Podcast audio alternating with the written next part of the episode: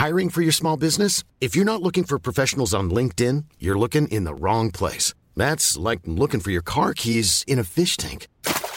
LinkedIn helps you hire professionals you can't find anywhere else, even those who aren't actively searching for a new job but might be open to the perfect role. In a given month, over 70% of LinkedIn users don't even visit other leading job sites. So start looking in the right place. With LinkedIn, you can hire professionals like a professional. Post your free job on linkedin.com slash people today. Ich glaube auch nicht, dass Geld den Charakter verdirbt. Also ich habe Menschen kennengelernt mit wenig Geld, die ausgesprochen unangenehm sind. Und ich habe Menschen kennengelernt mit viel, viel Geld, die auch ausgesprochen unangenehm sind. Meine Vermutung wäre, dass ärmere Leute, die sehr unangenehm sind und zu Geld kommen, noch unangenehmer werden, weil sie es dann mehr ausleben können. Aber nette, freundliche und kultivierte Menschen, die zu Geld kommen, werden im Regelfall meine Wahrnehmung ein Stück weit entspannter.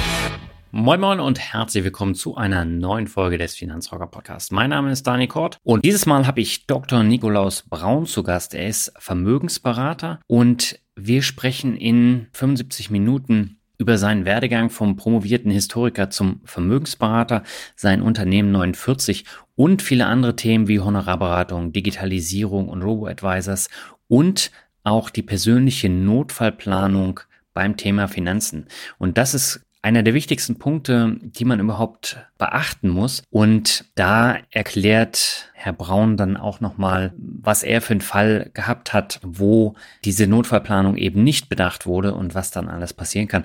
Und darüber sprechen wir auch. Und ich glaube, das ist äh, der wichtigste Punkt in diesem Interview. Und das sollte man nicht auf die leichte Schulter nehmen.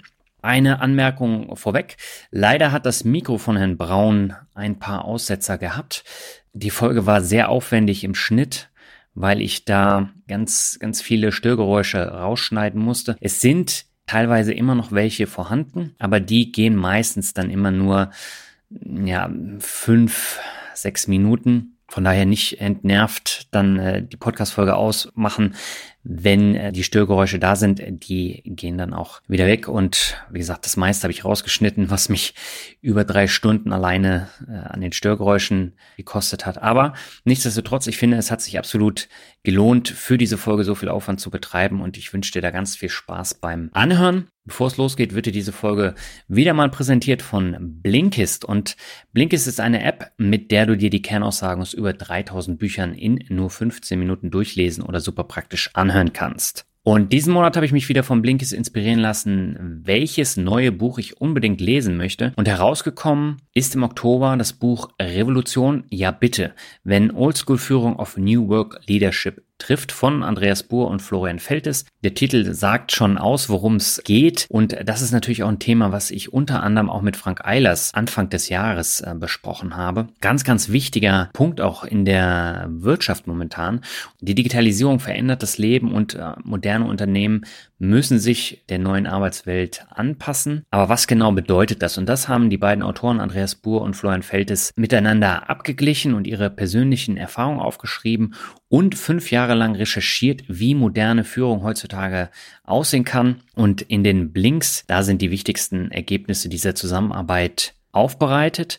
Und das ist wirklich lesenswert. Und dieses Buch habe ich dann jetzt auch auf meine Kaufenliste gepackt. Das Buch und die Blinks kann ich nur empfehlen. Und du findest neben diesem Buch über 3000 Buchzusammenfassungen bei Blinkist, die du dort entdecken kannst. Thematisch werden dort alle Themen rund um den Finanzrocker Podcast abgedeckt, wie Finanzen, persönliche Entwicklung oder, wie in diesem heutigen Beispiel, Unternehmertum. Und jeden Monat kommen etwa 50 Titel hinzu. Du brauchst nur 15 Minuten pro Titel zum Lesen oder zum Anhören und du kannst es sieben Tage in Ruhe mit dem Probeabo testen. Im Moment gibt's nach wie vor eine Aktion für Hörer meines Podcasts. Auf blinkist.de slash Finanzrocker erhältst du 25% Rabatt auf das Jahresabo Blinkist Premium. Blinkist wird B-L-I-N-K-I-S-T geschrieben. Also nochmal blinkist.de slash Finanzrocker. Und das kannst du mal testen. Und wir gehen jetzt ab zum Interview mit Dr. Nikolaus Braun. Auf geht's! Meine Leitung geht heute wieder nach München zu Dr. Nikolaus Braun und er ist Vermögensberater für vermögende Privatpersonen, Stiftungen und Unternehmen. Und wir wollen heute über Quereinstiege, Geldanlage, Fintechs und aktive Fonds sprechen. Bevor wir das aber machen, herzlich willkommen im Finanzrocker Podcast, Herr Braun. Ist das jetzt Ihre Podcast-Premiere? Ja, das ist meine Podcast-Premiere, ja.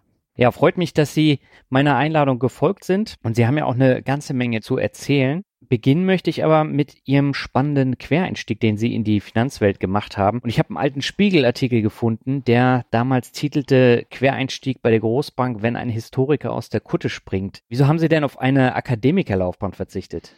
Ja, das so platt stellt sich die Frage ja letztlich nicht. Ne? Also mhm. am Ende ist ja nicht eine äh, Akademikerlaufbahn so, dass man da jetzt irgendwie Geschichte studiert und dann macht man seine Doktorarbeit und dann wird man Professor, sondern in so einem Hörsaal sitzen 100 Studenten, vorne sitzt ein Professor, heißt statistisch wird vielleicht einer von den 100 wieder da vorne landen. Mhm. Und mir ist eigentlich sehr spät eigentlich klar geworden, dass man so eine akademische Karriere ein Stück weit auch planen könnte und all das, was ich später gelernt habe, sich vernetzen, sich mit Menschen austauschen, sich strategisch zu überlegen, wo man sich positioniert. Hm. Das habe ich am Ende meiner äh, Promotion überhaupt nicht gekannt und nicht gekonnt. Das war das eine. Das andere war, ich hatte auch ehrlich gesagt richtig den Kanal voll von dem Studium. Also es war das schönste Studium der Welt. Es ja. war wunderbar und beglückend. Und ich würde also jedem Menschen, der sich heute die Frage stellt, soll ich jetzt irgendwie Geisteswissenschaften machen oder BWL und dessen Herz für Geisteswissenschaften schlägt raten, macht das. Ja, das ist mhm. wunderbar. Aber ich hatte irgendwie das Gefühl, ich bin jetzt mit dem, was mir einfällt, irgendwie durch und ausgelaugt und ich hatte Angst, der Rest stagniert dann auf dem Niveau. Und dazu kam dann noch ein relativ knallharter ökonomischer Fakt. Meine Frau war schwanger mit dem zweiten Kind. Mhm. Zur Geburt meines Sohnes Philips habe ich eine SMS bekommen. Das ist sowas ähnliches wie eine WhatsApp. Ich weiß nicht, ob das noch alle Hörer kennen. Ich glaube ja. Und da stand drin, äh, Double Kids, No Income. Und dann wurde es auch irgendwie Zeit, dass irgendwo Geld herkommt. Mhm. Dann hat mir eben wieder warten dieser Einstieg in die Bank eigentlich sehr viel Freude gemacht. Da saßen wir irgendwie abends beim Bier und einer der Mithistoriker, das war ein Ex-Banker, der hat auf dem zweiten Bildungsweg Abi gemacht und dann studiert und dann meinte, ach, bevor du verhungerst, geh doch in der Bank. Und dann habe ich mir doch, na, gucke ich mir mal an. Und das hat mhm. mir dann auf einmal irrsinnig viel Spaß gemacht. Das fand ich total schön. Ich fand es auch toll, auf einmal Menschen zu kennen, die nicht in den 20er Jahren erschossen wurden und sie dieses pralle Leben, das hat mir dann schon gut gefallen. Mhm. Wobei das nicht heißen soll, dass mir nicht heute noch irgendwie ein irischer Hungerstreiker manchmal äh, realer vorkommt als irgendwelche Geschehen am Kapitalmarkt. Also ich kann mich dafür immer noch sehr begeistern und das ist Teil meiner Identität und das wissen auch alle meine Kunden. Das ist irgendwie kein düsteres Geheimnis, sondern das ist äh, schön so. Ich bin Historiker mhm. und das ist auch gut so, sozusagen. Ja, ich kann das auch nachvollziehen. Ich bin ja selber Historiker, habe auch Geschichte studiert, aber im Nebenfach, nicht im Hauptfach. Und ich habe auch seit jeher schon Geschichtsinteresse gehabt, aber wollte mich da auch nicht so auf die Forschung da ja einengen. Mhm. Ja, kann ich gut nachvollziehen. Ja. Aber Sie haben ja relativ schnell Karriere dann auch gemacht. Mit 33 Jahren wurden Sie zum Filialleiter von einer Commerzbank-Filiale. Mhm. Und äh, gab es damals gar keine Vorbehalte von den neuen Bankerkollegen gegenüber dem jungen Historiker-Doktor von der Uni? Ja, ich glaube, das ging sogar noch ein bisschen schneller. Ich habe da irgendwie mit 30 angefangen, dann hatte ich da so einen, äh, ich habe das immer Edel-Azubi-Programm genannt. Und dann hatte ich eigentlich schon nach eineinhalb Jahren so eine provisorische kommissarische Leitung. Mhm. Und die Kontakte mit den etablierten Bankern, die waren sehr unterschiedlich. Also ich habe fantastische Menschen kennengelernt. Ich bin da auch sehr schnell runtergekommen von meinem hohen Ross. So kam ja doch aus einem sehr stark akademisch informierten und fast verseuchten Umfeld und habe auf einmal Leute kennengelernt, die halt nach einer Realschule der Banklehre gemacht haben, trotzdem total helle waren, interessiert, auch an, an Gesellschaft, Politik und einfach herzensgute, nette Menschen. Mhm.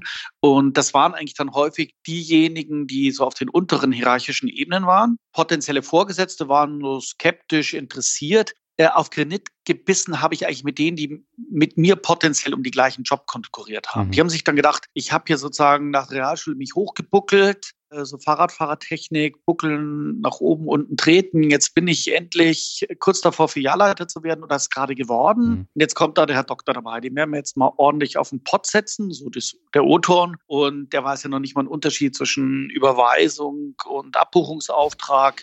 Und da bin ich dann teilweise schon auch in, habe ich da teilweise auch auf Granit gebissen. Mhm. Und muss aber auch sagen, das waren wenig Fälle, sehr wenige. Mhm Und einer von denen, wo, wo ich am Anfang auch wirklich da an die Wand gelaufen bin, das werde ich nie vergessen, da hatte ich dann, glaube ich, zwei, drei Monate meine erste Filiale. Das war direkt mit der Euro-Umstellung ein Wahnsinnschaos, irrsinnig spannend. Und bei uns lief damals das Verkaufen von Bausparverträgen oder sowas war es ziemlich gut. Mhm. Und da rief er mich an und sagt, okay, Niki, also hör mal zu, hm, haben wir bisher nicht so eine gute Zeit gehabt, aber irgendwas machst du da richtig. Erklär mir, wie es geht. Ich komme bei dir vorbei. Und das fand ich irgendwie cool. Und wir sind also bis heute auch immer noch in Kontakt und wir sind echt äh, richtig Freunde geworden mhm. danach.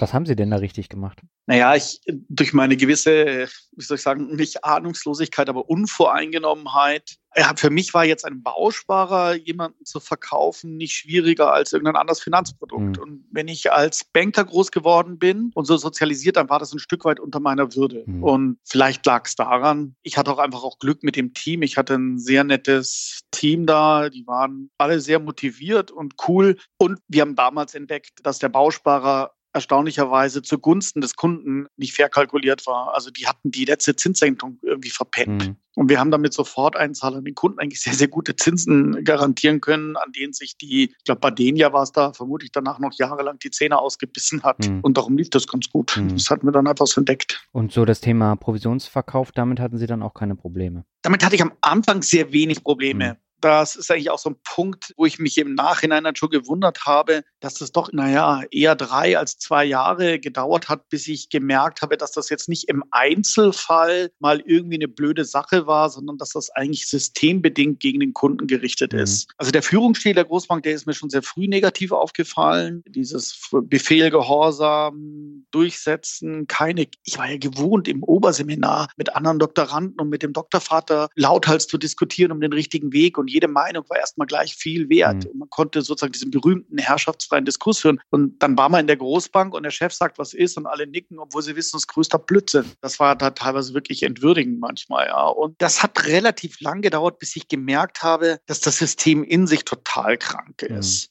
Es lag vielleicht auch daran, dass als ich dann in die Verantwortung kam, das war dann relativ schnell so diese 2003 Irakkrieg und die Börsen liefen erstmal viele Jahre relativ gut, mhm. sodass der Kunde sehr viel Risiken eingegangen ist und davon halt vielleicht nur die Hälfte gesehen hat, weil die Produkte viel zu teuer waren mhm. und der Irrsinn nicht so, so nackt äh, einem entgegengesprungen ist. Mhm. Ja, da können wir ja gleich nochmal ein bisschen genauer drüber sprechen. Sie haben aber eben die Hierarchien auch schon mal angesprochen in der Bank und äh, das ist natürlich ein sehr hierarchisches äh, System von oben nach unten auch äh, geprägt. Und Sie haben in dem Spiegel-Interview einen interessanten Satz gesagt und ich zitiere Sie hier mal, Sie haben äh, gesagt, Sie wollen hier Spaß haben und einen Haufen Geld verdienen und wer keine Lust hat, im Team mitzuarbeiten, den würden Sie gerne nach der Hire-and-Fire-Methode rauswerfen. Das sind natürlich ziemlich harte Worte und äh, eine sehr amerikanische Sichtweise. Gab es mit so einer öffentlichen Aussage jetzt im, im Spiegel gar keine Probleme mit den Kollegen?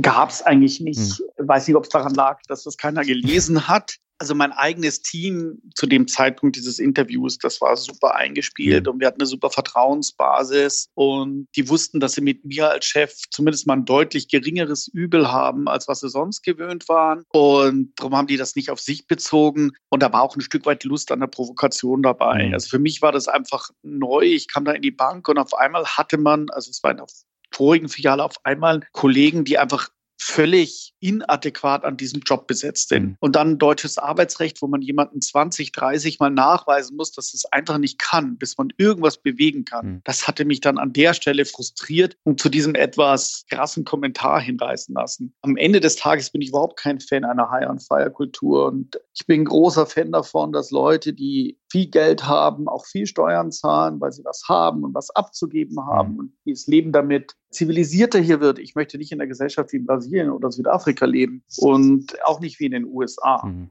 Ja, also ein Grund, warum wir uns 49 genannt haben, war in Bezug auf das Gründungsjahr der Bundesrepublik und äh, die soziale Marktwirtschaft. Mhm. Und eben das Vermögen haben Verantwortung bedeutet. Und auch Führungsperson in einer Bank zu sein, heißt auch Verantwortung gegenüber den Kollegen. Das war auch ein bisschen der Spaß am Provozieren. Und dass ich Erfolg finde ich nach wie vor toll. Mhm. Also ich finde es nach wie vor super, wenn man etwas macht, wo man 100 Prozent dahinter steht, dann Erfolg hat und dabei auch dann Geld rumkommt. Ich finde es furchtbar, wenn man einfach direkt auf diesen Geldpot zumarschiert. Mhm.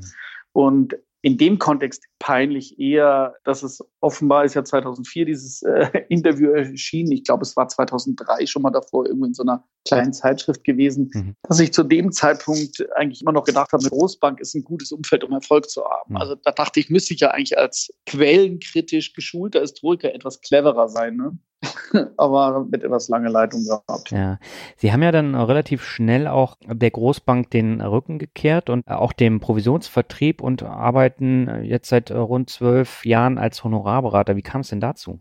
Naja, also ich hatte eine lange Leitung, aber halt auch nicht eine unendlich lange Leitung. Und dann dieses Verkaufen von Fokusprodukten. Und wenn dann in der Runde irgendein frustrierter Filialleiter sagt, oh Gott, da müssen jetzt wieder die A und B-Kunden dran denken, also die Alten und Doofen und wem soll man denn den Mist jetzt noch verkaufen? Und dann der Führungsstil. Also ich habe mitgekriegt, wie ein einzelne Geschäftskundenberaterin beim ihrem Chef, Chef, Chef ins Einzelinterview gebeten wurde, dort einmal rundgeschliffen auf die Toilette gegangen ist und sich erstmal übergeben hat mhm. nach diesem Druck, der da ausgeübt wurde. Also gerade der Umgang mit den Kollegen, den fand ich furchtbar. Mhm. Und dann gab es so einzelne Erlebnisse, wo einmal innerhalb kürzester Zeit, das waren glaube ich irgendwie eine Woche, musste irgendein strukturiertes Produkt verscherbelt werden und man hat in der Woche mehrfach Anrufe bekommen, und wir haben das Produkt damals in meiner Einheit nicht verkauft, wir haben es boykottiert, weil es wirklich einfach irrsinnig war. Mhm. Wenn ich gewusst hätte, wie wahnsinnig viel Ärger das nachher gegeben hat, wäre mein Gewissen vielleicht doch noch etwas flexibler gewesen. Und dann habe ich,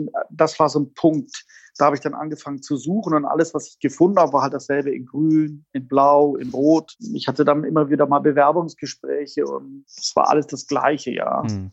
Und also mein Sozio Stefan, mit dem ich ja gemeinsam die 49 gegründet habe, ja, weil der hat ja von seinem Arbeitgeber, das war ein anderer, genau das Gleiche erklärt. Mhm. Ja, also weiß noch, ein, meine Lieblingsgeschichte von ihm ist, wie er zu seinem Chef gesagt hat, du, unsere Trades sind doch alle kriminell. Und da hat der Chef gesagt, ach stimmt nicht, höchstens 10 Prozent der Trades sind kriminell. Und dann war natürlich dieses Konzept der Kirinbank, äh, die damals als erste und bis heute auch, glaube ich, meines Wissens einzige konsequente Honorarberaterbank gesagt hat, okay, wir stellen uns auf die Seite des Kunden, wir nehmen ein offenes Honorar, mhm. du musst hier niemanden mehr bescheiden, Entschuldigung, wenn ich das so ordentlich ausdrücke, also beschubsen, das war wie eine Befreiung und das hat eine Energie freigesetzt und das war toll. Ne? Im Jahr 2008, die Finanzwelt fliegt um die Ohren und man hatte das Gefühl, David gegen Goliath, gut gegen böse und bei uns haben die Kunden teilweise nicht unbedingt Schlange gestanden, aber wir sind gewachsen und das war ein super Schritt. Also war aber auch damals bei jedem, der damals zu Kirin gegangen ist, auch bei mir verbunden mit einem erstmal deutlichen Gehaltsrückschritt, mhm. aber einer tollen Perspektive, sich da was aufzubauen. Das war unglaublich fair, das Bezahlsystem. Und es gab so einen Gleichklang von Interesse von Bank, Kunden und Kollegen. Und sonst hätte ich diesen Finanzirrsinn auch nicht weitergemacht. Also die innerhalb eines Provisionssystems kann es keine Beratung geben. Es ist einfach ein, ein struktureller Interessenskonflikt, was einem dann erzählt wird, na ja, auch der Provisionsbanker möchte doch, dass der Kunde wiederkommt. Und das ist alles einfach richtiger Quatsch. Hm. Ja. Sie wollen keinen Steuerberater haben, der vom Finanzamt bezahlt wird. Hm. Das geht nicht. Wollen Sie einen Arzt haben, der mit jeder Prothese, die er einbaut, eine Bezahlung kriegt von dem Prothesenhersteller? Ja. Also das funktioniert einfach nicht.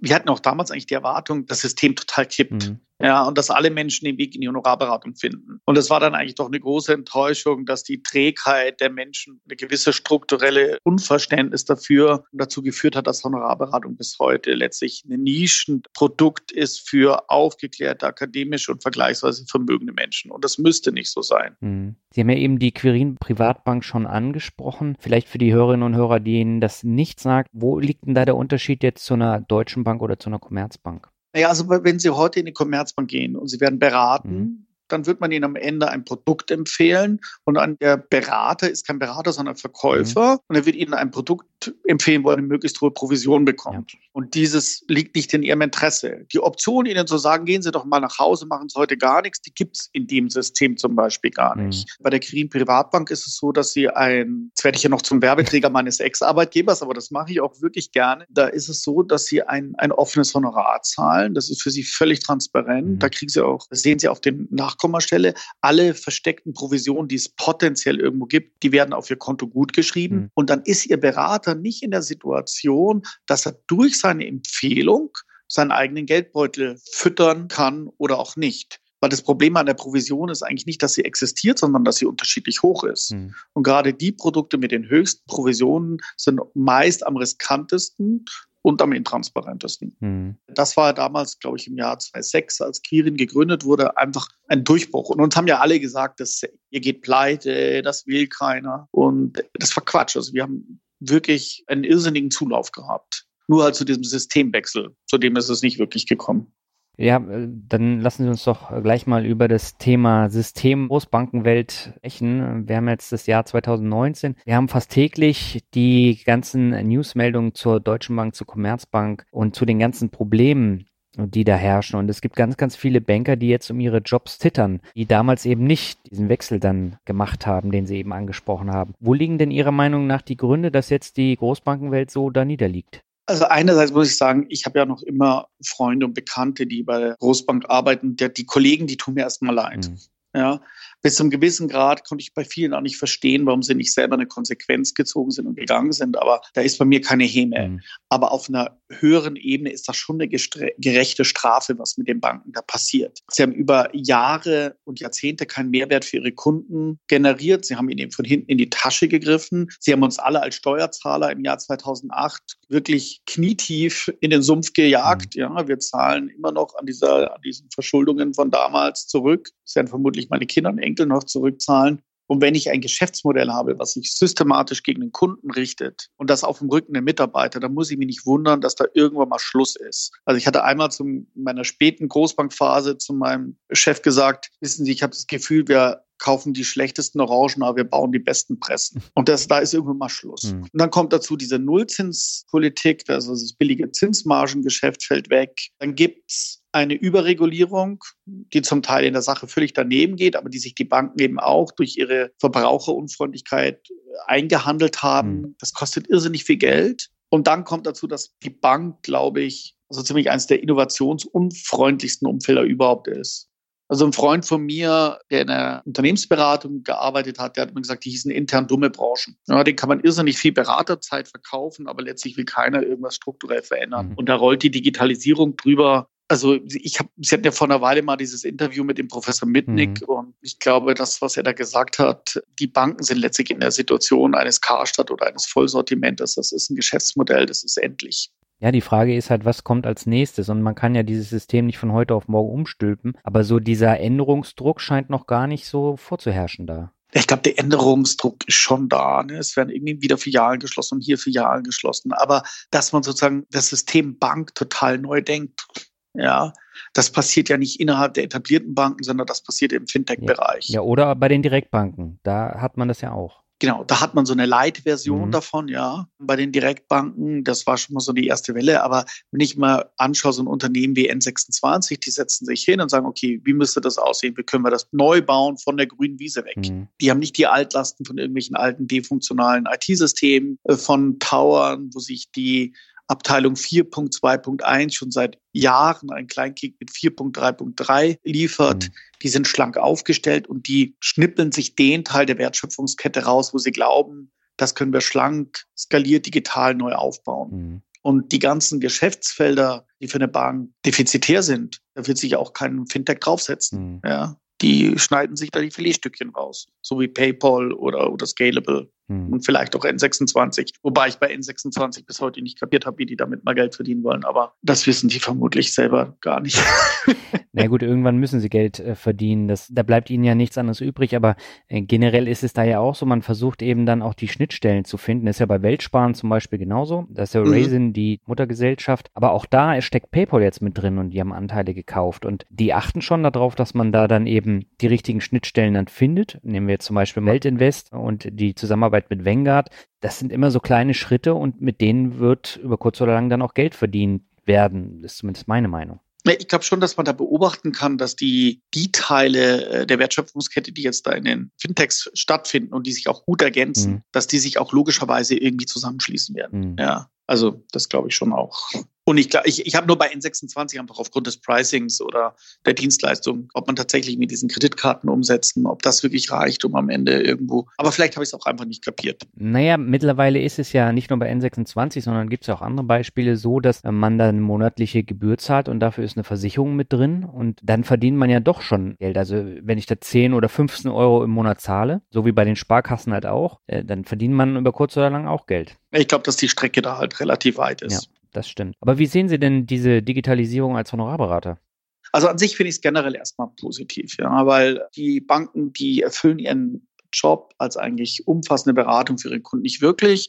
Und wenn ich mir zum Beispiel so eine Lösung anschaue, wie zum Beispiel Quirion, das liegt einfach daran, dass ich die am besten kenne. Da schiebt man sein Geld rein, überweist es, hat das Ding in ein paar Minuten eröffnet, es ist alles relativ fix gemacht und dann hat man seine Ruhe äh, zu einem fairen Preis. Genau, das ist ein Robo-Advisor, sollte man vielleicht dazu Das ist ein Robo-Advisor, genau. Das von den Großen der kleinste oder von den Kleinen der größte. Schneidet wohl auch bei so objektiven Bewertungsplattformen ziemlich gut ab. Mhm. Und das ist an sich dann für jemanden, der sich um nichts kümmern will und für den aber auch die doch gar nicht so große Komplexität ist, ganz allein zu machen, auch zu viel ist, eine anständige Lösung. Mhm. Und wenn ich jetzt mal angucke, N26, das ist einfach wahnsinnig angenehm, da Kunde zu sein. Das ist alles sehr funktional, intuitiv, auch Weltsparen. Da habe ich zwar auch so meine Skepsis dabei, aber das sind alles äh, Dinge, die eigentlich Menschen das Leben leichter machen, mhm. die Mehrwert generieren und dadurch auch irgendwie ihren Platz verdient haben. Und ich glaube schon, dass da diese Geschäftsfelder eine sehr große Zukunft haben. Ja, und wie lange dann eben immer diese Wegstrecke ist, bis man dann mal portabel ist, ob dann wirklich jeder dieser Player diese also da wird es eine große Konsolidierung geben. Mhm. Und wie lange diese Wegstrecke ist und ob die jeder überlebt mit seinem Kapital, das kann ich überhaupt nicht beurteilen. Aber der Markt ist da und spätestens, wenn mal ein Unternehmen wie Apple oder Google Invest macht und die sagen, wir bieten sowas an mhm. für ein paar Basispunkte, dann wird so ein Markt aufgeräumt. Und deshalb glaube ich schon, dass es in Zukunft letztlich eigentlich zwei Bereiche geben wird, wo sowas funktioniert mit der Vermögensverwaltung. Das eine ist eine maximale Digitalisierung, mhm. Masse, Economy of Scale, so ähnlich wie Amazon das im Handel macht, und eine maximale Analogisierung.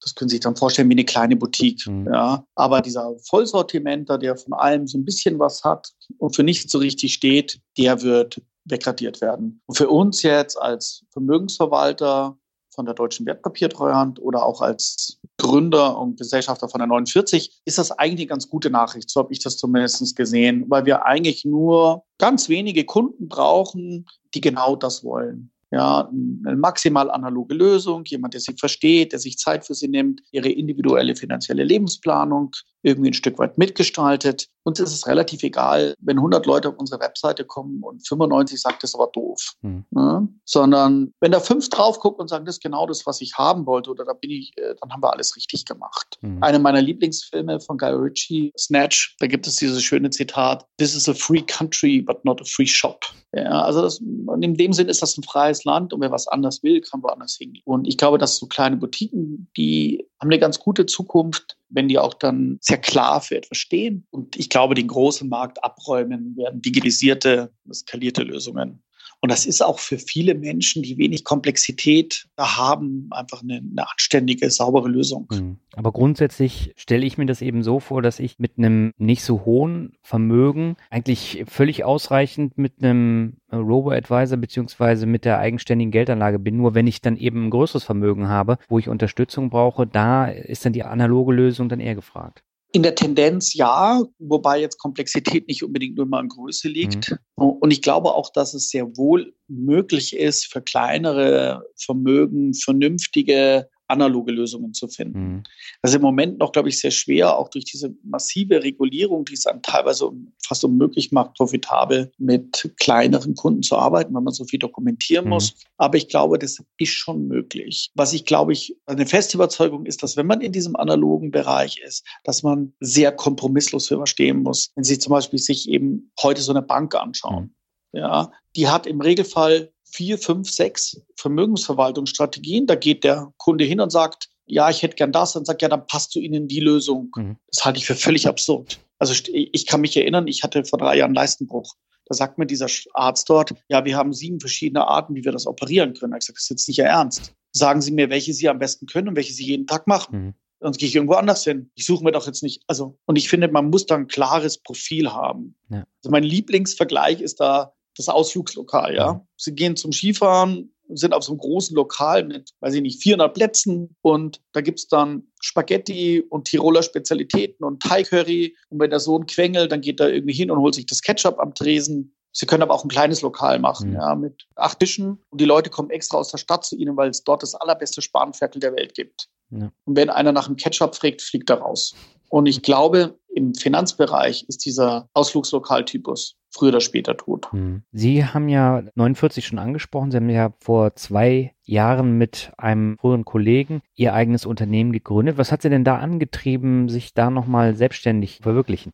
Das war zu 95 Prozent Entscheidung für etwas und nicht gegen mhm. etwas, weil das Konzept der Quirinbank als solches absolut richtig ist. Auch die Basis-Kapitalanlagestrategie, sogenannte Marktstrategie, ist äh, absolut in Ordnung. Mhm. Für mich war es eher eine Frage. Ich war da 47. Wenn ich mich nochmal verändern will, dann muss ich es jetzt machen und möchte ich diese Aufgabe mit der großen Führungsspanne viel nach Berlin fahren, in so einem Unternehmen, was eine sehr hohe Innovationsfreude auch immer hatte, möchte ich das dauerhaft so weitermachen oder möchte ich nochmal was anderes? Es war ein bisschen wie bei meinem Studium, wo ich nach dieser Promotion mir so viel Freude und auch Mühe gemacht hat, das Gefühl hatte, mir fällt nichts mehr Neues ein. Und dann habe ich mir gedacht, ich hätte gerne ein Umfeld, wo ich überschaubar ist, was weniger von Innovation vielleicht geprägt ist, sondern auch viel von Kontinuität, wo ich mehr Zeit habe für intensivere Kundenbeziehungen, mhm. wo ich auch, ich hatte immer ein sehr gutes Verhältnis eigentlich mit dem Management der Quirinbank und wurde da auch immer gehört, aber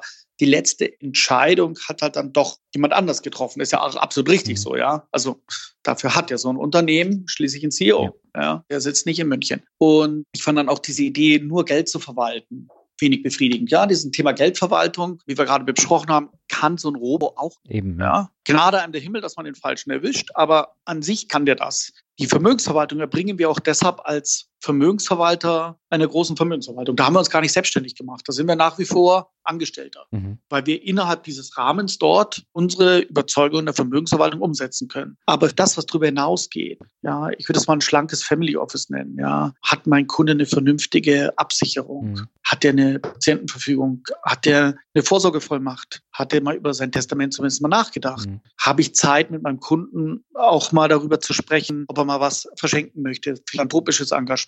Nehme ich mir die Zeit, die Kinder des Kunden kennenzulernen und sie vielleicht auch ein Stück weit zu immunisieren gegen diesen Unsinn der Finanzwelt. Ein Kunde von uns hat das mal sehr nett formuliert. Ich möchte nicht, dass meine Kinder dieselbe blutige Lernkurve hinlegen mit Geld wie ich. Mhm. Und wir kennen ja auch sagen wir, die Steuerberater von jedem unserer Kunden. Und diese Zeit dafür, die Qualität, das wollte ich auch irgendwie haben, weil es einfach ein Stück weit, fand das sehr befriedigend. Mhm. Ja. Und dann waren auch persönliche Aspekte dabei. Ich bin der festen Überzeugung, dass eben das Wichtigste im Leben gelungene menschliche Beziehungen sind. Ich will auch einfach wieder mehr Zeit haben für Familie, für Freunde, auch in der Kundenbeziehung eine höhere Intensität. Mhm. Und wollte ein Stück weit zeitlich und örtlich unabhängig werden. Ich kann meinen Job heute eigentlich mit einem Laptop und einem Telefon und einer guten Internetverbindung überall machen. Mhm. Ich bin eher angebunden durch die Schule als durch meinen Beruf. Und dann hat mich auch sehr mein eigener Vater geprägt, muss ich sagen. Also mein Vater hat mit 70 gesagt, sind die alle wahnsinnig geworden? Auf dem Höhepunkt meiner Erfahrung werde ich jetzt pensioniert. Dann hat er sich selbstständig gemacht. Der ist jetzt 82 und steht noch voll im Saft. Also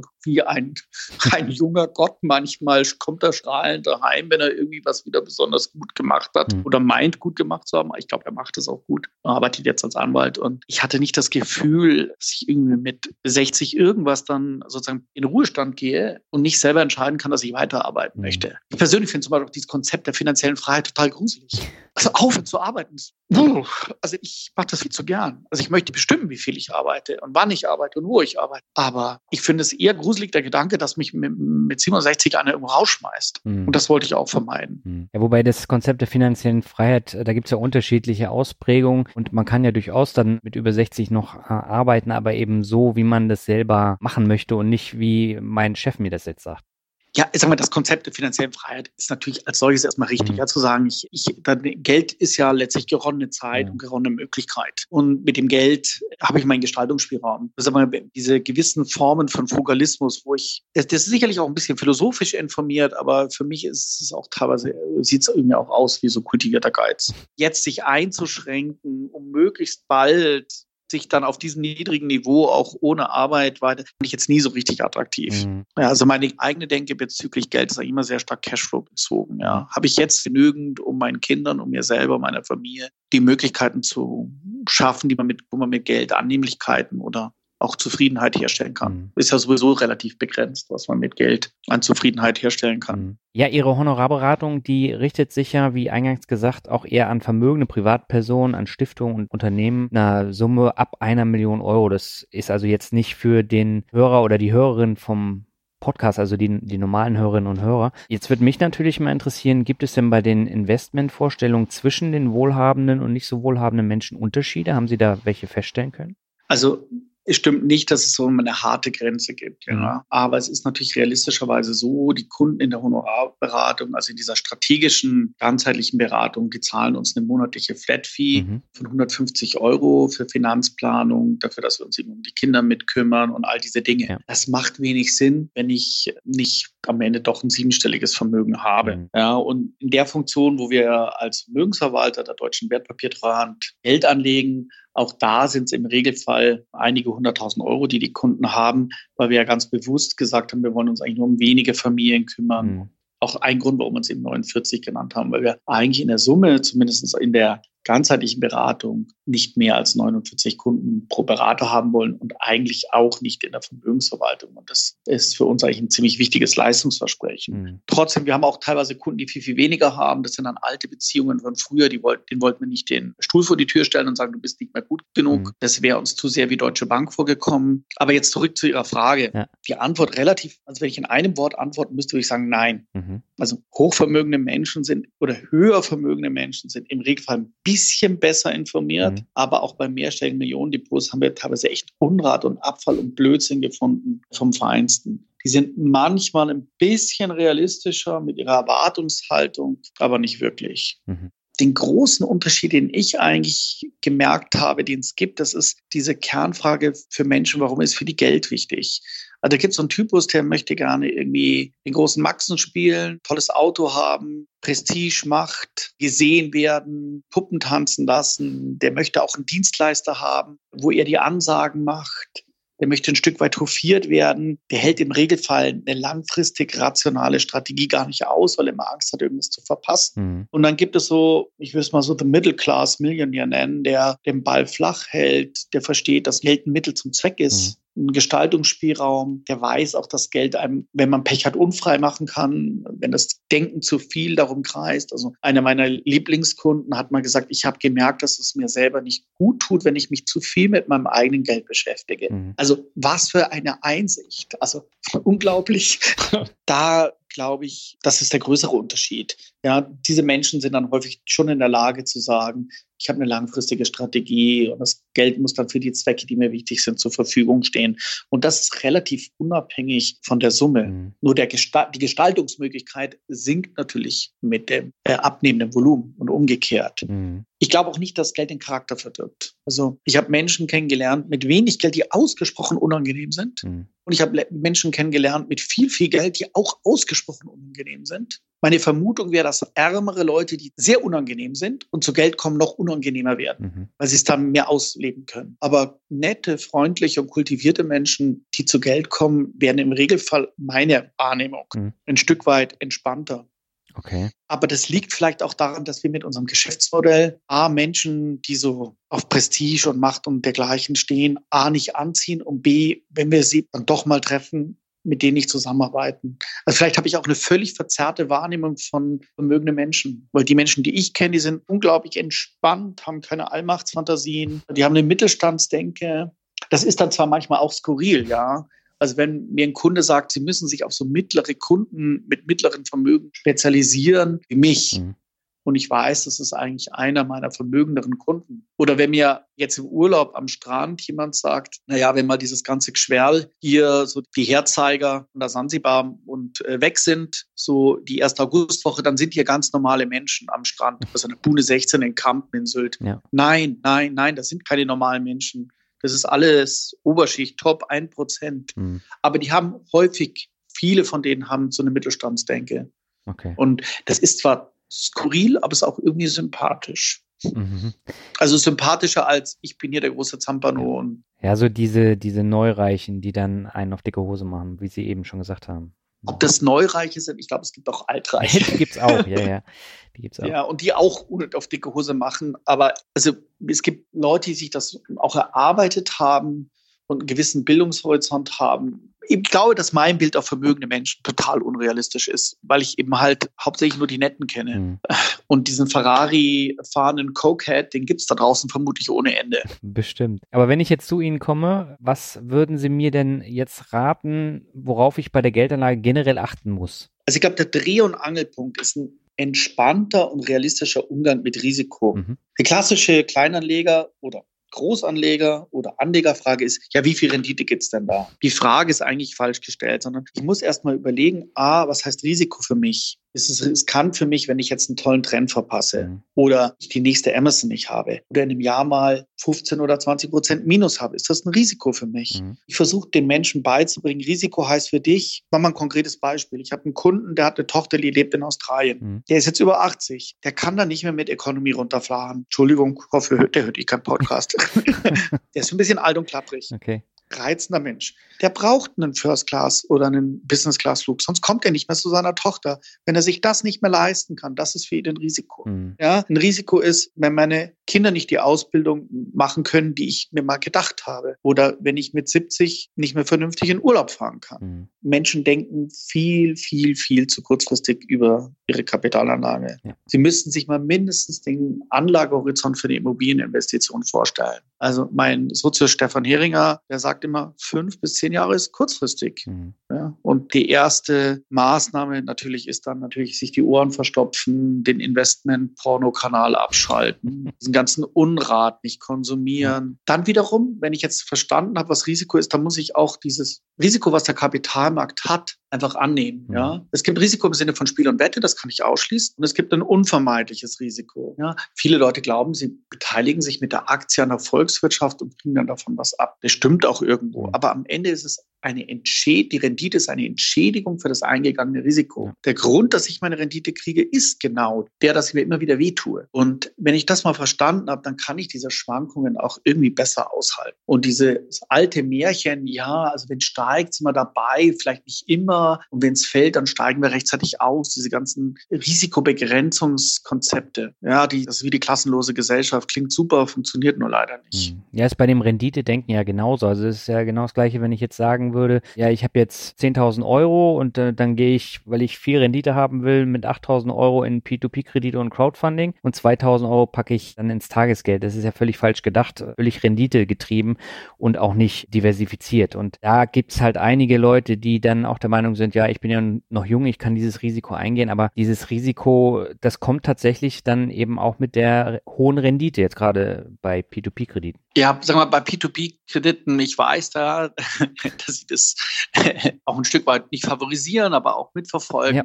Na, ich bin ja auch da gut investiert. Also ich bin ja genau. fünfstellig genau. investiert und ich kenne die Risiken. Aber letztendlich, wenn ich darüber berichten will, muss ich natürlich auch wissen, was ich da mache und was ich da erzähle. Und da, da, da endet meine Kompetenz mhm. relativ bald bei dem Thema P2P. Wenn ich wegen meiner Großbankzeit mal irgendwie ein paar Runden im Fegefeuer drehe, dann vermutlich weniger wegen dem Provisionsgeschäft beim Wertpapier, sondern wegen der Konsumentenkredite. Und insofern habe ich da eine gewisse Hemmung im Bereich ja. P2P. Ja. An sich ist es begrüßenswert natürlich, äh, dass auch dieses Geschäft ein Stück den Banken weggenommen wird und schlanker und digitaler aufgestellt wird. Mhm. Wie gut Scoring-System ist, das kann ich einfach alles nicht beurteilen. Aber der Punkt, den Sie da machen, ist, dass viele Leute auch dann aus dieser Denke, also jetzt haben Sie ja gesagt, ich habe 10.000 Euro, ich mache mal 8.000 P2P ja. und zwei ins Tagesgeld. Das ist die eine Variante. Die andere ist auch zu sagen, ich habe 100.000 Euro mhm. und mit 10.000, da zocke ich mal so richtig rum. Mhm und 90 sind am Tagesgeld, sodass sozusagen ein Bein im kochenden Wasser ist oder ein Finger und die andere Hand ist im, in der Eiswürfel. Mhm.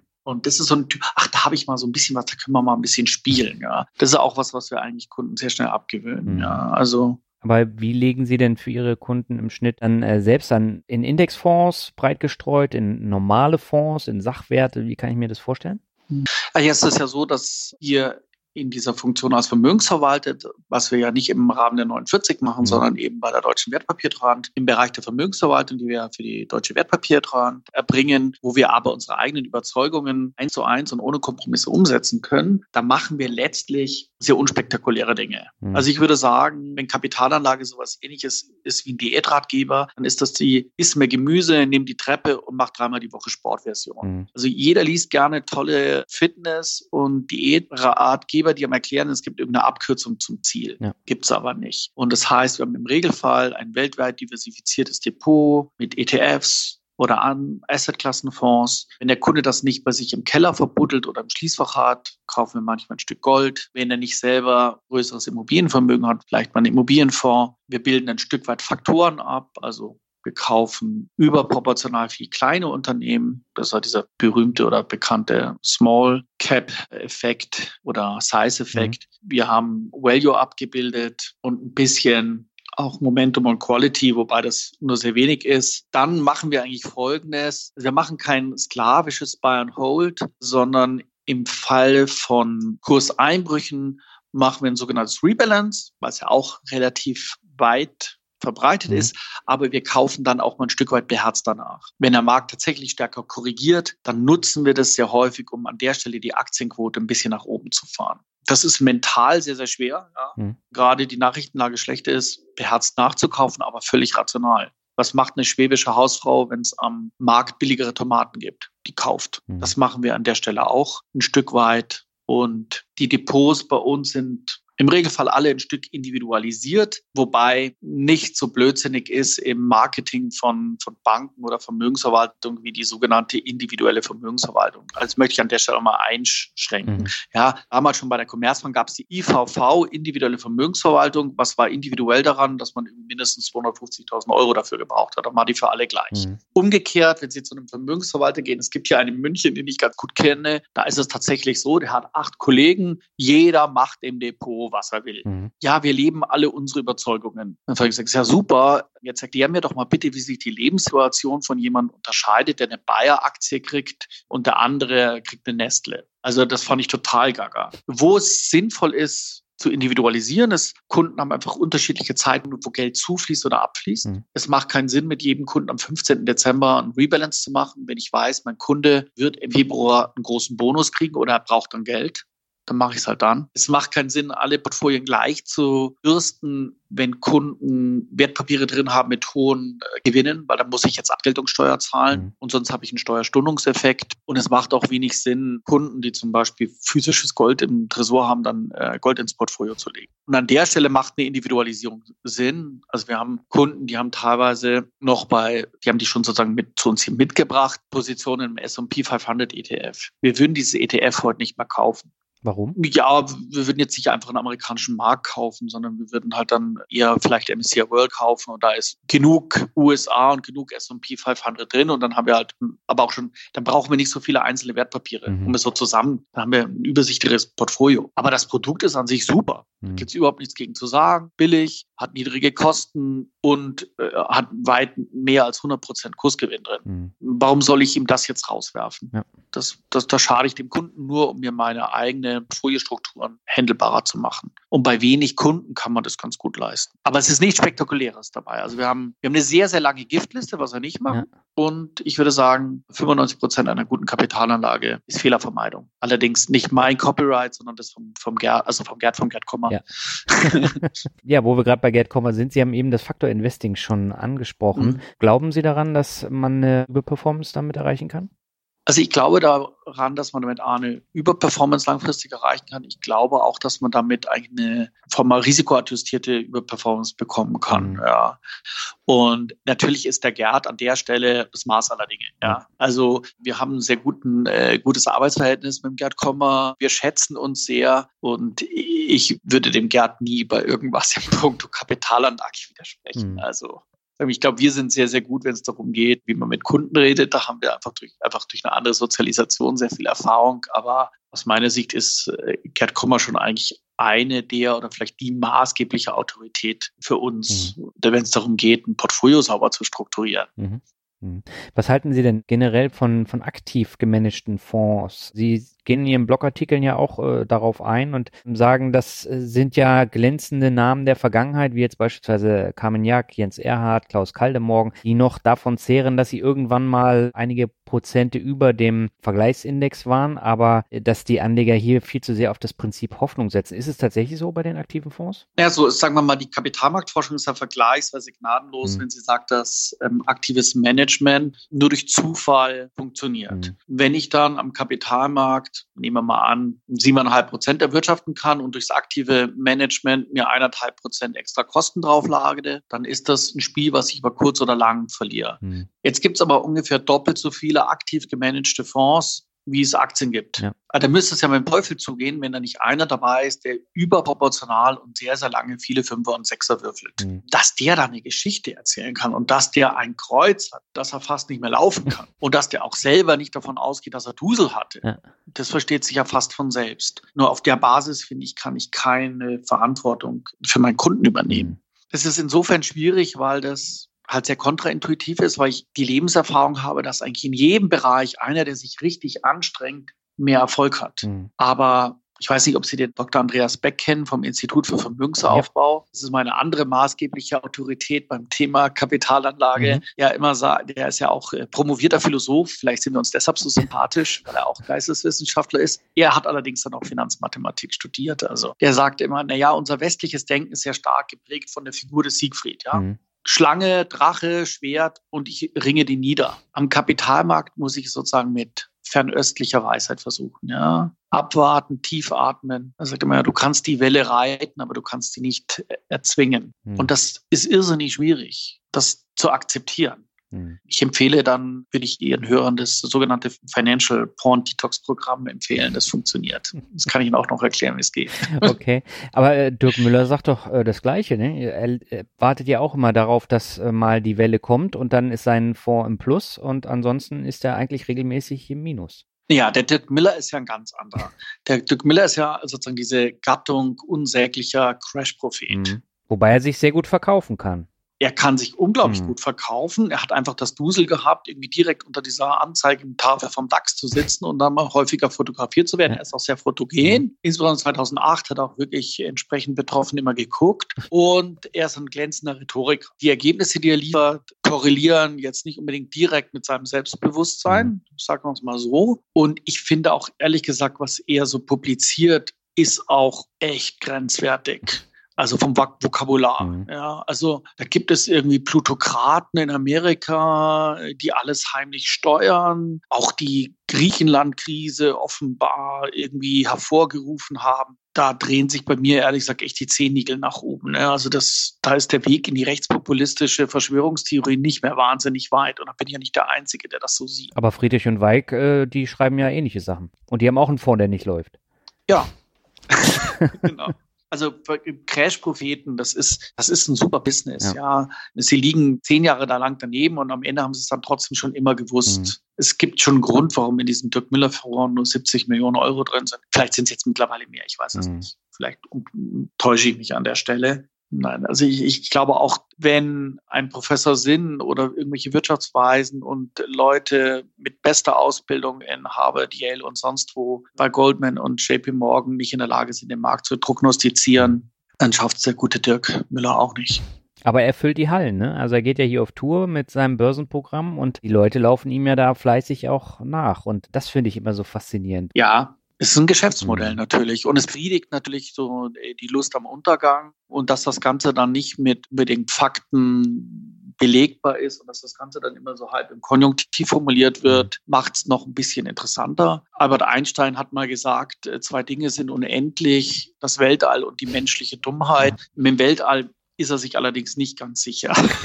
Sie haben eben Wirtschaftsweise auch schon angesprochen. Lassen Sie uns doch darüber nochmal kurz sprechen. Ich habe einen Blogartikel von Ihnen gelesen, wo Sie abraten, äh, Produkte mit Versicherungsmantel zu kaufen. Das ist ja auch wieder ein Produkt, was häufig in den Banken äh, verkauft wird. Das sind äh, beliebte mhm. Provisionsprodukte. Welche Rolle spielen denn solche Produkte wie, wie jetzt Riester oder Rürup im Jahr 2019? Also äh, das ist ja ordentlich runtergegangen mit den Verkäufen. Ja gut, äh, ein Punkt ist sicherlich, dass eben durch diese Nullzinspolitik und die starke Regulierung von Versicherungen, dass eine Versicherung immer, immer schwieriger wird, irgendwie Rendite zu generieren. Sagen wir diese äh, Skepsis gegenüber diesen Produkten vielleicht auch durch Presse etc. pp. sich vielleicht ein Stück weit weiter verbreitet hat. Ich glaube, dass am Ende Riester und Rürup ein, ein Riesengeschenk der Politik an die Finanzbranche mhm. war. Allein die Existenz einer Maschmeyer Rürup AG mhm. und äh, die Nähe auch von Walter Riester inklusive Gerd Schröder dann auch zu Maschmeyer und Co., die spricht ja Bände. Mhm. Ich habe mir da im Vorfeld des Interviews tatsächlich nochmal ein Zitat rausgesucht von Maschmeyer mhm. zum Thema Riester-Rente. Es ist so, als ob wir auf einer Ölquelle sitzen. Sie ist angebohrt, sie ist riesig und sie wird sprudeln. Mhm. Diese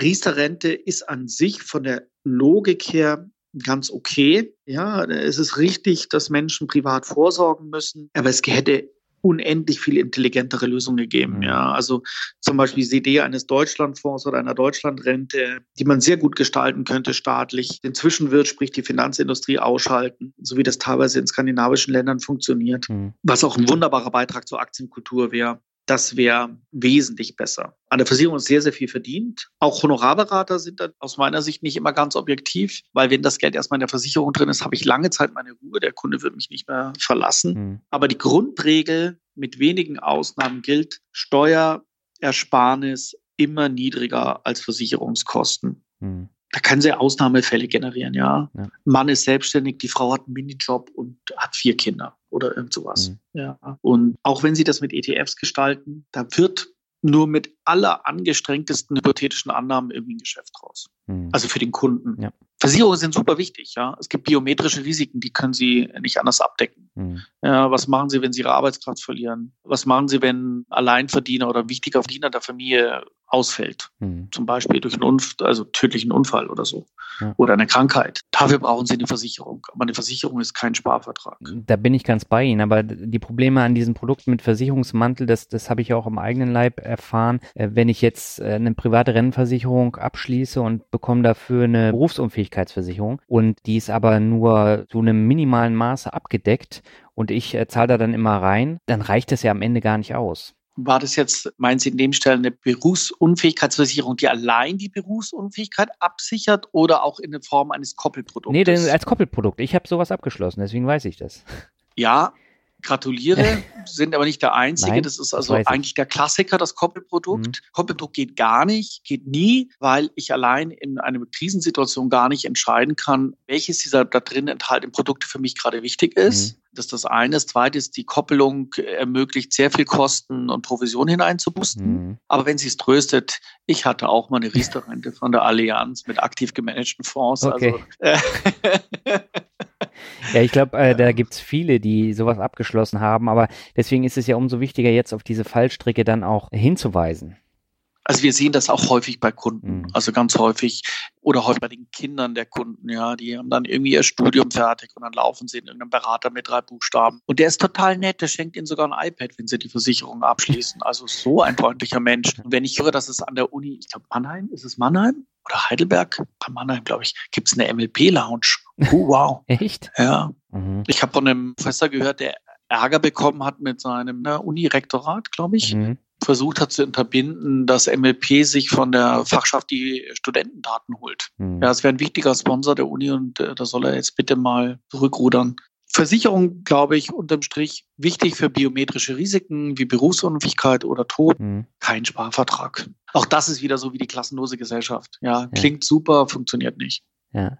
Sie haben eben das Thema Tod- und Vorsorgevollmacht auch schon angesprochen. Ich habe auch einen Blogartikel von Ihnen gelesen, der das Thema knallhart auf den Punkt bringt. Warum ist es so wichtig, eine Vorsorgevollmacht, Patientenverfügung, alles was dazu gehört, zu erstellen? Es ist relativ einfach. Also Sie haben ein gewisses Restrisiko mhm. als junger Mensch und mit zunehmendem Alter dann doch ein erhebliches Risiko, dass Sie irgendwann mal selber nicht mehr geschäftsfähig sind. Mhm. Und in der Situation kommt es dazu, dass jemand anders für sie Entscheidungen fällt. Punkt. Sie mhm. können sie nicht mehr. Mit jemandem verheiratet sein oder mit jemandem zusammenzuleben, ist keine Autorisierung, dass diese Person für sie entscheidet. Mhm. So, und mir war das deshalb so wichtig bei diesem Blogartikel. Wir haben ja einen sehr, sehr kleinen Kundenkreis und vergleichsweise elitären Mandantenkreis. Und dieser Blog ist für uns eigentlich auch immer eine Möglichkeit, möglichst viele Menschen zu erreichen. Mhm. Ja, wir machen den jetzt seit einem Jahr. Wir haben eine durchaus übersichtliche Reichweite, aber für mich ist es so eine Vision, neben dem, dass wir uns um ein Klientel kümmern, was sowieso im Regelfall keine echten finanziellen Sorgen hat, mhm. auch so ein Stück weit Aufklärung zu betreiben. Und die Vorsorgevollmacht ist so ein wirklicher Klassiker da. Also das erlebe ich auch in den Gesprächen mit unseren Kunden bei 49.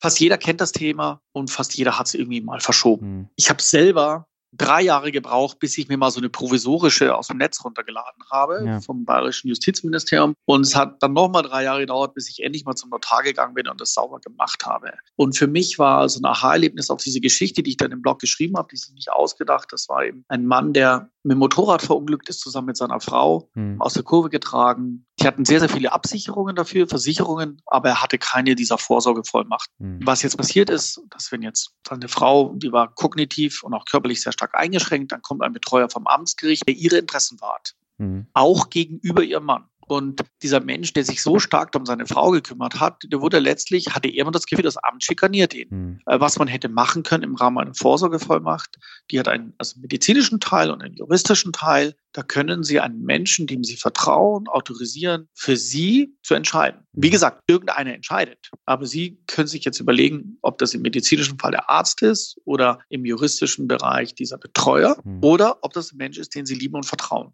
wenn Sie so einen Menschen haben, hat ja leider nicht jeder, dann sollten Sie den da einsetzen. Es gibt mhm. natürlich ein Restrisiko, dass sowas missbraucht wird. Aber ja. in so einer Situation mit einem Betreuer eine rationale Kapitalanlage zu machen, unmöglich. Mhm. Dieser Mensch, den ich kennengelernt habe, hat mehrfach versucht, eine behindertengerechte Wohnung zu kaufen. Ja, bis das alles abgestimmt haben, war diese Wohnung längst wieder weg. Mhm. Das ist so ein klassischer blinder Fleck. Ja, und die Vorsorgevollmacht ist aus meiner Sicht so der, der Ankerstein einer vernünftigen Notfallplanung. Da gehört ein bisschen mehr rein, potenziell ein Testament, wie potenziell eine Patientenverfügung, wie eine, wenn Sie Alleinverdiener sind, Kinder haben und jemand andere Personen absichern müssen, eine Risikoversicherung, Bankvollmachten? Ich würde immer, wenn ich so eine Vorsorgevollmacht habe, trotzdem nochmal die Bankvollmachten separat ausfüllen. Hm. Sie überfordern den Bankberater massiv, wenn sie mit dieser Vorsorgevollmacht kommen. Ist das so? Ja, im Regelfall.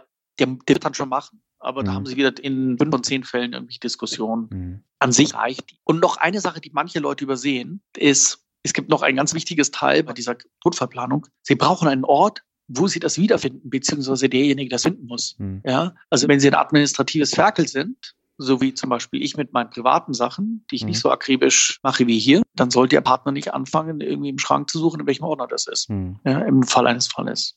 Also für mich selber habe ich das so gelöst, dass ich einfach mit Rot auf den Rücken draufgeschrieben habe, tot oder fast. ist ein bisschen drastisch, aber ja. ich weiß, das wird gefunden. Ja, man kann das ja auch mit bestimmten Internet-Saves dann verbinden. Das heißt, da kann man dann die Sachen dann auch geschützt lagern und dann hat man unter bestimmten Voraussetzungen dann äh, Zugriff. Aber die liegen dann eben nicht offen in der Wohnung rum. Ja, ist eine Möglichkeit. Dann brauchen Sie aber auf alle Fälle mal einen Partner oder Partnerin, die auch digital affin ist. Also sagen wir mal, für mich persönlich wäre es keine Option. Mhm. Also an sich ist es schon fein, das irgendwie in, in der Cloud zu haben. Es hat natürlich den Riesenvorteil, äh, dass sie von überall drauf zugreifen können. Ja, ist auch, auch wichtig, gerade auf Reisen. Ja, genau. Dann ist es eine, eine sehr, sehr gute Lösung. Die Diskussion habe ich auch häufig. Ja. Nee, das stimmt, das ist absolut richtig. Und gerade wenn man jetzt viele Bankkonten hat, Depots, beziehungsweise ich habe ja auch einige P2P-Plattformen, wo Geld drauf liegt, da kommt ja kein Mensch mehr ran, mhm. wenn ich da keine Vorsorgeplanung mache spannend bei so Dingen wie äh, Bitcoin oder so. Irgendwie den, den Zugang zu den Gästen, keine Ahnung, wo ist denn der und dann weg ist es. ja, was mir eben noch eingefallen ist, brauche ich tatsächlich einen Notar, um das auszufüllen? Also ich kann keine juristische Beratung machen. Ich kann immer nur den, den Kunden da anstupsen, sich darum zu mhm. kümmern. Also in dem Moment, äh, wo Immobilienvermögen mit dabei ist und potenziell auch Kredite aufgenommen werden können mhm. sollen, brauchen Sie einen Notar. Was ich auf jeden Fall machen würde, ist, wenn Sie eine aus dem Netz runterladen und da gibt es ja Vordrucke vom Bundesministerium Bundesministerium, also vom Bundesjustizministerium, gehen Sie zu einem Notar und lassen Sie Ihre Unterschrift beglaubigen. Der würde Ihnen die auch beglaubigen, wenn Sie da draufschreiben, alle Macht im FC Bayern. Aber der beglaubigt, dass das wirklich Ihre Unterschrift ist. Da wird nachher nicht mal angezweifelt, dass Sie das wirklich unterschrieben haben. Weil wenn es hart auf hart kommt und Sie dann mit jemandem diskutieren müssen, ist das wirklich von dem und den kann man ja nicht mehr fragen. Das kostet einen niedrigen zweistelligen Eurobetrag. Und das würde ich auf jeden Fall machen. Ich habe mich selber entschieden, das notariell zu machen, weil ich finde, es ist ein, ich, ich hatte zu viele Fragen dazu. Ja, und ja. ich hatte das Gefühl, dass es hat so einen massiven Impact potenziell, dass ich lieber das Geld da investiere und das Gefühl habe, dass es gut gemacht ist. Aber es ist ein bisschen wie auch die Frage, möchte ich mein Geld beim Robo anlegen oder möchte ich mit Menschen reden? Mhm. Das Gute am Notar ist, der verkauft dir nichts. Im Vergleich zu den Menschen, mit denen sie im Finanzbereich reden. Der wird ihn halt so im Regelfall versuchen, ihn irgendwas zu verscherbeln. Aber gerade dieser, dieses Thema ist für mich unheimlich wichtig. Ich glaube, im Podcast habe ich das viel zu wenig bisher erwähnt, aber ich habe auch einen Blogartikel drüber geschrieben, den würde ich auch äh, nochmal in den Shownotes verlinken, genau wie den zu Ihrem Blog. Einfach damit sich jeder da nochmal ein genaueres Bild machen kann. Es gibt mittlerweile auch in den Bahnhofsbuchhandlungen da so Hefte, die man kaufen kann, wo dann alles auch nochmal drin ist als Vorlage. Ja, es gibt auch einen sehr, es gibt auch einen, einen, guten Leitfaden dazu vom Bayerischen Justizministerium, den kann man sich online runterladen. Von Stiftung Warentest, glaube ich, auch, oder Finanztipp. Ja, und sollte man, man, wenn, wenn ich mich entscheide, es handgestrickt selber zu machen, mhm. beziehungsweise auf alle Fälle mal so ein offizielles Formular nehmen und ich selber irgendwas zusammenschreiben und vor allem sich dann wirklich nochmal intensiv damit auseinandersetzen. Mhm. Also sollte man sich dann schon nochmal anschauen, durch so einen Leitfaden da durchgehen. Mhm. Ich denke, eine, eine gute Dienstleister im Bereich Geld, die muss das A mit abdecken. Und die hat ja immer zwei Aspekte. Die eine ist, dass es handwerklich gut gemacht ist. Mhm. Und die zweite ist dieser ja, die Engländer nennen das Peace of Mind, dieses Gefühl, euch oh, Problem jetzt gelöst. Ja. Und ich hatte das Gefühl, dass dieser Placebo-Effekt oder auch dieser Effekt, ah, das Ding habe ich jetzt mal richtig sauber gelöst, mhm. das funktioniert irgendwie bei so einem Notar deutlich besser, als wenn ich das selber runterlade, Kreuz hinmache und dann sage, jetzt unterschreib hier mal. Mhm. Und deshalb bin ich dann eben nach drei, vier Jahren nochmal zum Notar gewandert und habe das dann gemacht. Ja. Ja, nee, sehr wichtiger Hinweis. Kommen wir zur letzten Frage. Momentan haben wir ja wirtschaftliche Lage, die stark vom Twitter-Account von Donald Trump hängt. Was würden Sie denn sagen? Kommen Rezession und Crash, wie, wie überall geschrieben wird? Und wenn ja, hat das denn überhaupt einen Einfluss für langfristige Anleger? Erste Frage kann ich ganz klar beantworten. Keine Ahnung, weiß ich nicht. Ich hätte eine Vermutung, ich hätte eine Meinung dazu. Mhm. Und dann haben sie noch eine Meinung mehr. Ich zitiere da mal auch einen meiner sehr langjährigen Lieblingskunden, der zu mir mal gesagt hat, in dem Moment, damals dann seine zweite Bankverbindung aufgelöst hat, mhm. seitdem nur noch mit mir zusammenarbeitet, was ich sehr erfreulich fand. Wissen Sie, der ruft mich immer an und liest mir das vor oder erzählt mir das, was ich vorhin selber im Handelsblatt gelesen habe. Mhm. Wenn wir jetzt mal, mal zurückkommen auf dieses Statement von vorhin, fünf bis zehn Jahre ist kurzfristig, mhm. dann werden wir mit unseren Kunden, aber auch jeder andere Kapitalanleger garantiert noch mehr als eine Krise erleben. Mhm. Kapitalanlage macht keinen Sinn auf dem Horizont drei, fünf Jahre. Das macht eher Sinn 20, 30 Jahre. Also das heißt, erstmal, Krisen würde er erleben. So, Nummer eins. Nummer zwei, ist es generell strategisch sinnvoll, einen Teil seines Vermögens weltweit in Unternehmensbeteiligung, also Aktien zu haben. Mhm. Egal ob jetzt als ETF oder wie auch ja. immer. Antwort, würde ich sagen, ja, Aktien haben zwei Weltkriege überlebt, die Weltwirtschaftskrise, den Kalten Krieg, die Dotcom-Crash und die Finanzkrise. Und uns geht's heute nun mal bei Leibe so viel besser als der Generation meiner Eltern mhm. oder der davor. Also dieses Geheule, früher war alles besser, blöder geht's nicht. Wenn ich, da kriege ich mittlerweile echt Aggression, ja. Ich finde es obszön, ja. Ich finde es wirklich, mein Vater ist mit seiner Mama zu Fuß vor den Russen geflohen. Und dann soll ich mich jetzt hinstellen und sagen, ah, es war noch nie so schlecht wie heute. Was, was ist denn die Panikvorstellung unserer Kinder? Kein WLAN im Hotelzimmer, ja. Also da ist Freakout, ja. ja. Und also würde ich mal sagen, die Welt geht nicht unter, ja. Und deshalb brauche ich Unternehmensbeteiligung. Jetzt die Überlegung, wenn ich jetzt sage, muss ich mir jetzt Gedanken darüber machen, ob der nächste Crash kommt oder die nächste Weltwirtschaftskrise und wann, dann würde es nur dann Sinn machen, wenn ich in der Lage wäre, einen Informationsvorsprung zu haben. Mhm. Haben wir vorhin schon mal über Dirk Müller oder auch über andere Propheten oder andere Prognostiker geredet. Und die Grundsatzregel meiner Meinung nach ist, je exponierter und je prominenter der Prophet, umso spektakulärer die vier Prognosen. Aber meine, meine Möglichkeit, gegen ein Heer von hochqualifizierten Analysten bei Goldman, JP Morgan und überall anzustinken und schneller zu sein als die und schlauer als die. Die neutralisieren sich ja alle gegenseitig. Ja, diese ganzen Informationen sind ja sofort in den Kursen drin. Und dann kommt aus meiner Sicht zu, wenn ich jetzt meinem Kunden sage, hör mal zu, ich glaube, es sieht gerade schlecht aus, wir gehen mal mit der Aktienquote runter. Mhm. Oder es sieht gerade super aus, wir machen die Aktienquote nach oben. Ja, in den letzten zehn Jahren hatten wir jedes Jahr so Szenarien, wo es hieß, oh, jetzt sieht es aber gerade schlecht aus. Mhm. Ja, und ich finde das auch bis zum gewissen Grad nicht nur dumm, sondern auch irgendwie unethisch. Ja? Soll mein Kunde jetzt sagen, also schaut's mir mal zu, der Dr. Braun hatte echt eine brillante Analyse. Ja? Nur hat sich die Realität nicht so ganz dran gehalten. Und das heißt jetzt blöderweise, also deine Mama, also das mit dem Daheimpflegen, das geht jetzt leider nicht mehr. Jetzt muss sie doch ins Heim. Das ist doch die, der Punkt, wo es hinten Lebensqualität kostet. Mhm. Und das finde ich einfach nicht, nicht fair. Und solange die freie Marktwirtschaft funktioniert, wird sie sich immer wiederholen. Und wenn die freie Marktwirtschaft absperrt, dann wird auch ein Max Otte oder Dirk Müller oder irgendeine andere Strategie absperren. Ja? Und deshalb glaube ich, ist so eine Schwankung und so ein Rückschlag oder auch ein Crash eine super Gelegenheit, um nachzukaufen. Mhm. Und das einzige Art, wie wir da ein Stück weit als Vermögensverwalter bei der Wertpapiertreuhand darauf reagieren, ist, dass wir bei Kunden, die neu an den Kapitalmarkt kommen oder die wenig Erfahrung haben, das Risiko mal am Anfang lieber ein bisschen niedriger ansetzen. Mhm wir wollen erstmal gucken, wie stark die zittern und wie, wie der Blutdruck ist, wenn es das erste Mal irgendwo bei minus zehn im Depot steht. Und dann führen wir Gespräche wie so, wir haben es dir erklärt, wir haben dir gesagt, du wirst weinen oder Du wirst Angst kriegen. Das ist ja ganz normal. Mhm. Ich meine, das ist der Wintervorrat. Ja. Da brennt sozusagen die Scheune gerade. Wir haben uns ganz bewusst jetzt mal für die niedrigere Aktienquote, jetzt wird die Zeit, sie nach oben zu ziehen. Mhm. Und erstaunlicherweise machen das dann relativ viele. Mhm. Ja.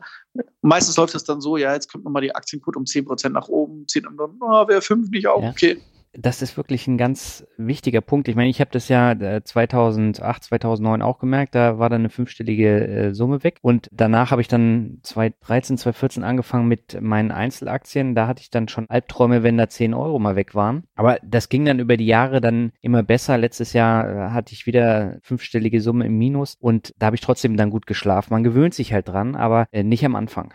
Nee, das ist, es läuft tatsächlich, also das merken wir. Wir haben ja teilweise auch Mandanten hier, die wir schon über die unterschiedlichen Stationen, wo waren, auch mhm. schon länger als zehn, manchmal 15 Jahre betreuen. Nicht immer in der Strategie, also die, das, das machen wir vielleicht jetzt seit sieben Jahren, aber dieses Vertrauen, das nimmt natürlich zu. Mhm. Ja, also das schönste Kompliment in der Hinsicht hatte ich jetzt um die Jahreswende letzten Jahres, wo es dann doch irgendwie recht schlecht aussah mhm. zwischendrin. Da hat ein Kunde einen relativ hohen Betrag nachgeschossen und dann habe ich im April angerufen und gesagt, Mensch, das lief ja jetzt auch ganz gut. Haben wir wirklich Dusel gehabt irgendwie. Ich habe auch nicht gewusst, dass wieder steigt, aber zumindest war es jetzt genau richtig. Das, was wir immer besprochen haben, Schwankungen nutzen zum Nachkaufen. Und dann sagt er, ach, ist ja lustig. Das ist ja nett, dass Sie mich anrufen. Hab noch gar nicht reingeschaut.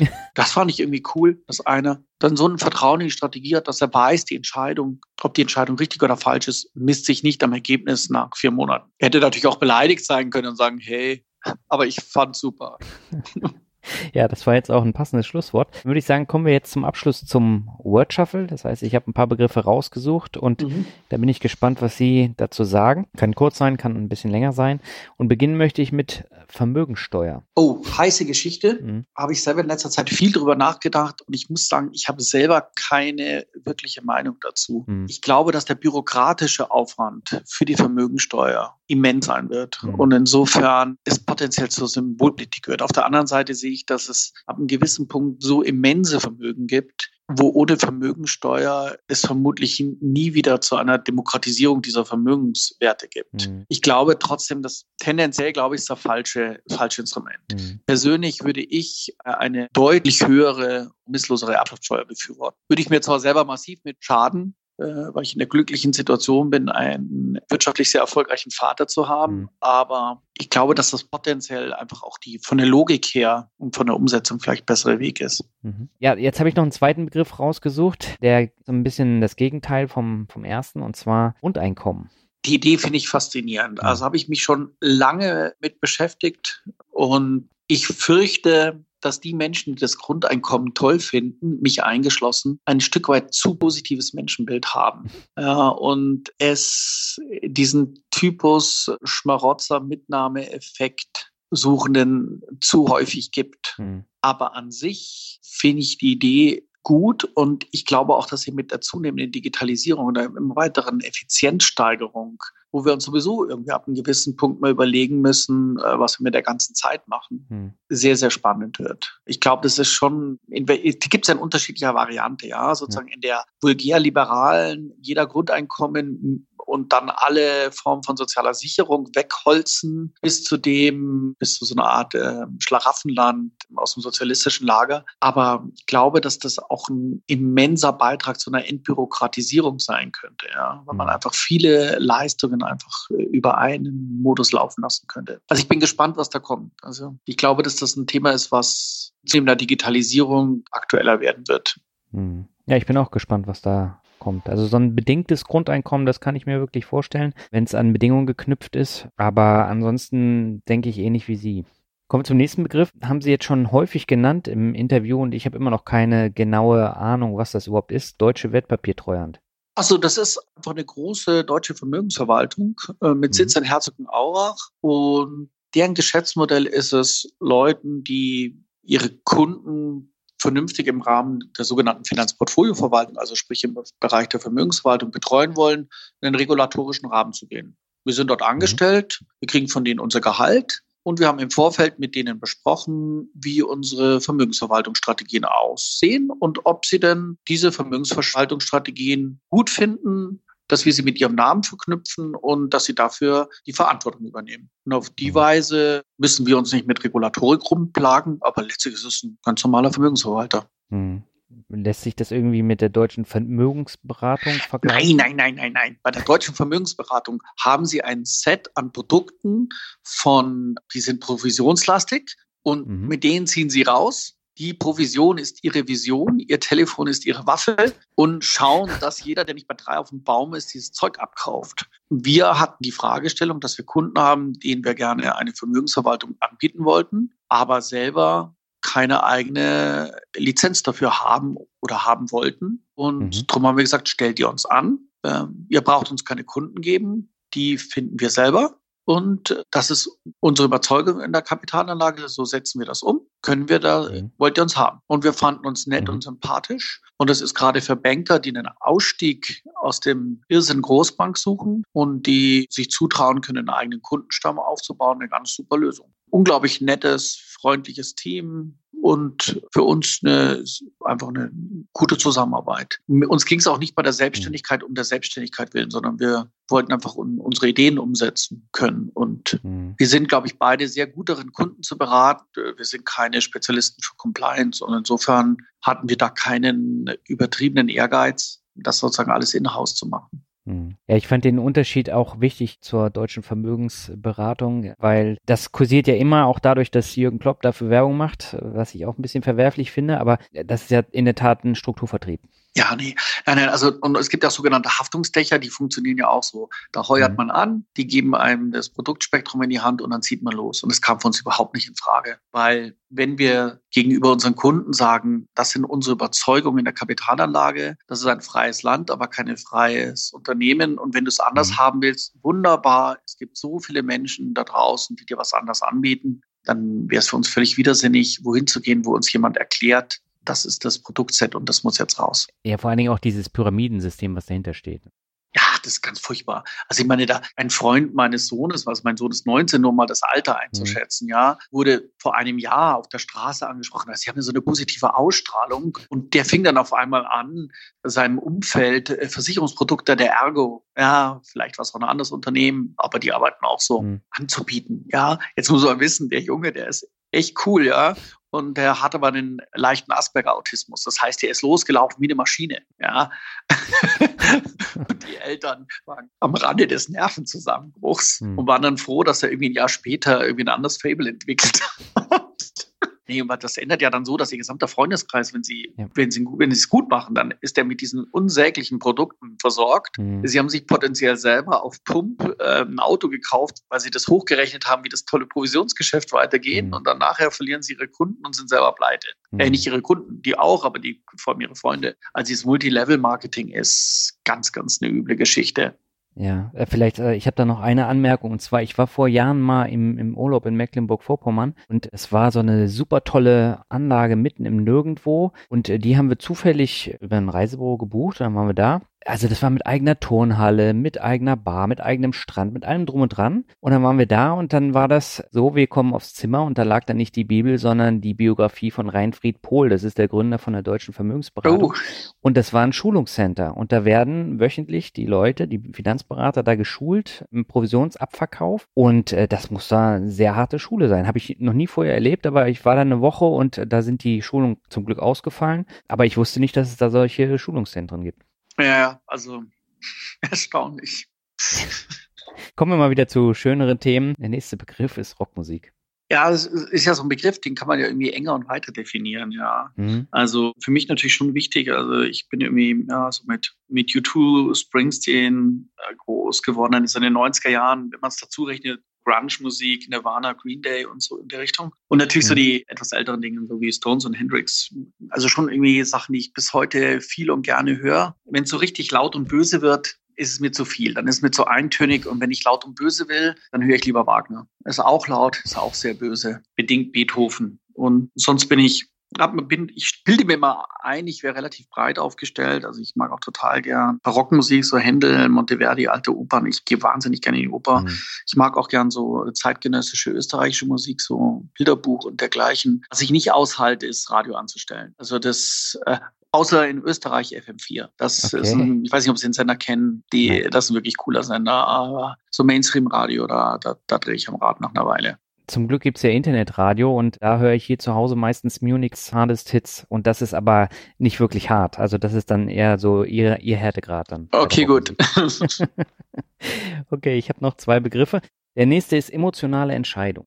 Schwierig, ja. Also ich glaube, dass es Punkte gibt, die kann man am Ende nicht mehr rational entscheiden. Und das sind dann am Ende Werteentscheidungen mhm. und dann emotionale Entscheidungen. Umgekehrt habe ich auch schon oft erlebt, dass dann Leute großen Unsinn mit Intuition rechtfertigen und dergleichen. Also ich bin, seitdem ich das mhm. Kahnemann-Buch Thinking Fast and Slow, dieses äh, schnelles Denken, langsames Denken, großartiges Buch gelesen habe, bin ich etwas skeptischer, was meine intuitiven Entscheidungen angeht. Aber ich glaube schon, mhm. die Entscheidung für den Lebenspartner, die Entscheidung, was man beruflich machen will, wenn man sowas mit einem Excel-Spreadsheet macht, kommt man ins Gemüse. Mhm. Dann habe ich den letzten Begriff und das ist Glück. Ja, äh, habe es ja schon mal erwähnt im Laufe des Podcasts. Also ich glaube, menschliche Beziehungen sind am Ende das, was Glück ausmacht. Ich glaube, das geht auch aus der Glücksforschung oder auch aus Befragungen von Langzeitbefragungen von Menschen hervor. Hm. Das ist für mich natürlich in erster Linie erstmal meine Frau, mit der ich zusammen bin, seitdem sie fast 15 war und ich 17. Mhm.